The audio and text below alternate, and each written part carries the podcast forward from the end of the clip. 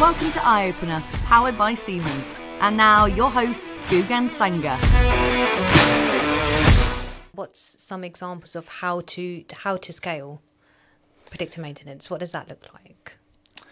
Yeah, I mean, I, yeah, so there's lots lots of aspects that that that we can discuss. But I mean, what what, what it it looks like, you know, is that um, yeah, people have got you know a bunch of conveyors or robots or fans and things like this, and yeah, they, they want to be able to monitor it in a database way, okay, predict whether things will fail, etc. And they're able to do that without having to climb over some some huge barrier, right? So they yeah. don't have to bring uh, expensive experts in, build custom models, build custom solutions, right? So it's like the increment of ex- expansion, yeah. okay, from zero up to up to whatever is is sort of straightforward and can be handled by people who are close to the machines, okay. basically, right? So, Natalie, to summarize this topic around data cleansing and preparation for PDM, what would you say are the three key learning takeaways um, that someone could take from this topic that we've just discussed? So, I would say um, the first one is that you need to provide predictive maintenance solution like Senseye with steady state condition indicators. And if it's not already like that, we can help make the data in that format. Um, the second takeaway is that if there isn't something in the data to indicate a failure, the algorithms aren't going to find it. So we can work with little data, but the expectation has to be that we might not find everything unless you provide the right condition indicators.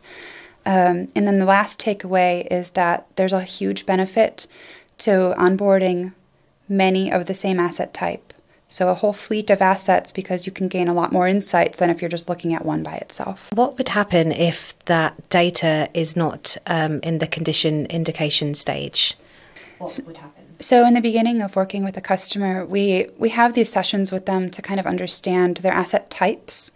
So, when we say asset, we're really talking about asset type. Um, we're not talking about every individual machine because, again, scale. Um, so, what we do is we have these meetings with the customer to understand what the machine is, how it works, and what data tags or measures are available. From there, we have to figure out now what? What do we do? So, we have to understand how does the machine fail? And how does it not fail? What does it look like when it's normal? Um, the other key word, aside from condition indicator, is steady state. So, we want the data.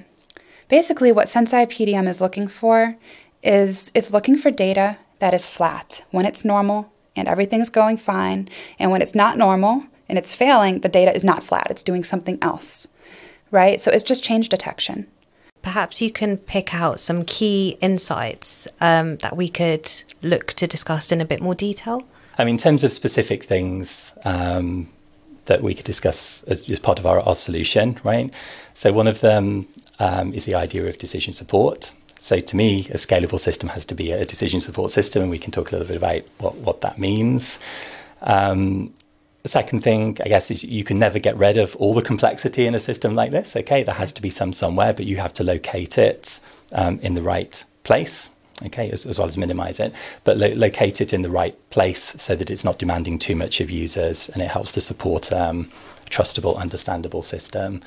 And then the third thing is, you know, looking at predictive maintenance uh, more broadly than an app or algorithms okay. as like a way of doing things, a way, way of seeing things. The first question I have for you is just around um, what are the key steps which need to be taken um, when it comes to um, data and PDM?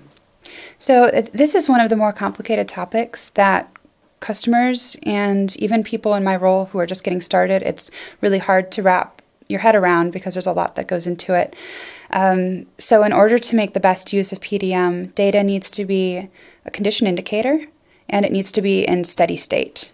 And sometimes we have to do work on the data in order to fit it into those two parameters. Um, so, some of the things that we might do are data aggregation, data transformation, and data cleansing. And sometimes we even need to provide context um, for that data. If we talk about language models, what would you say are the main benefits of having those?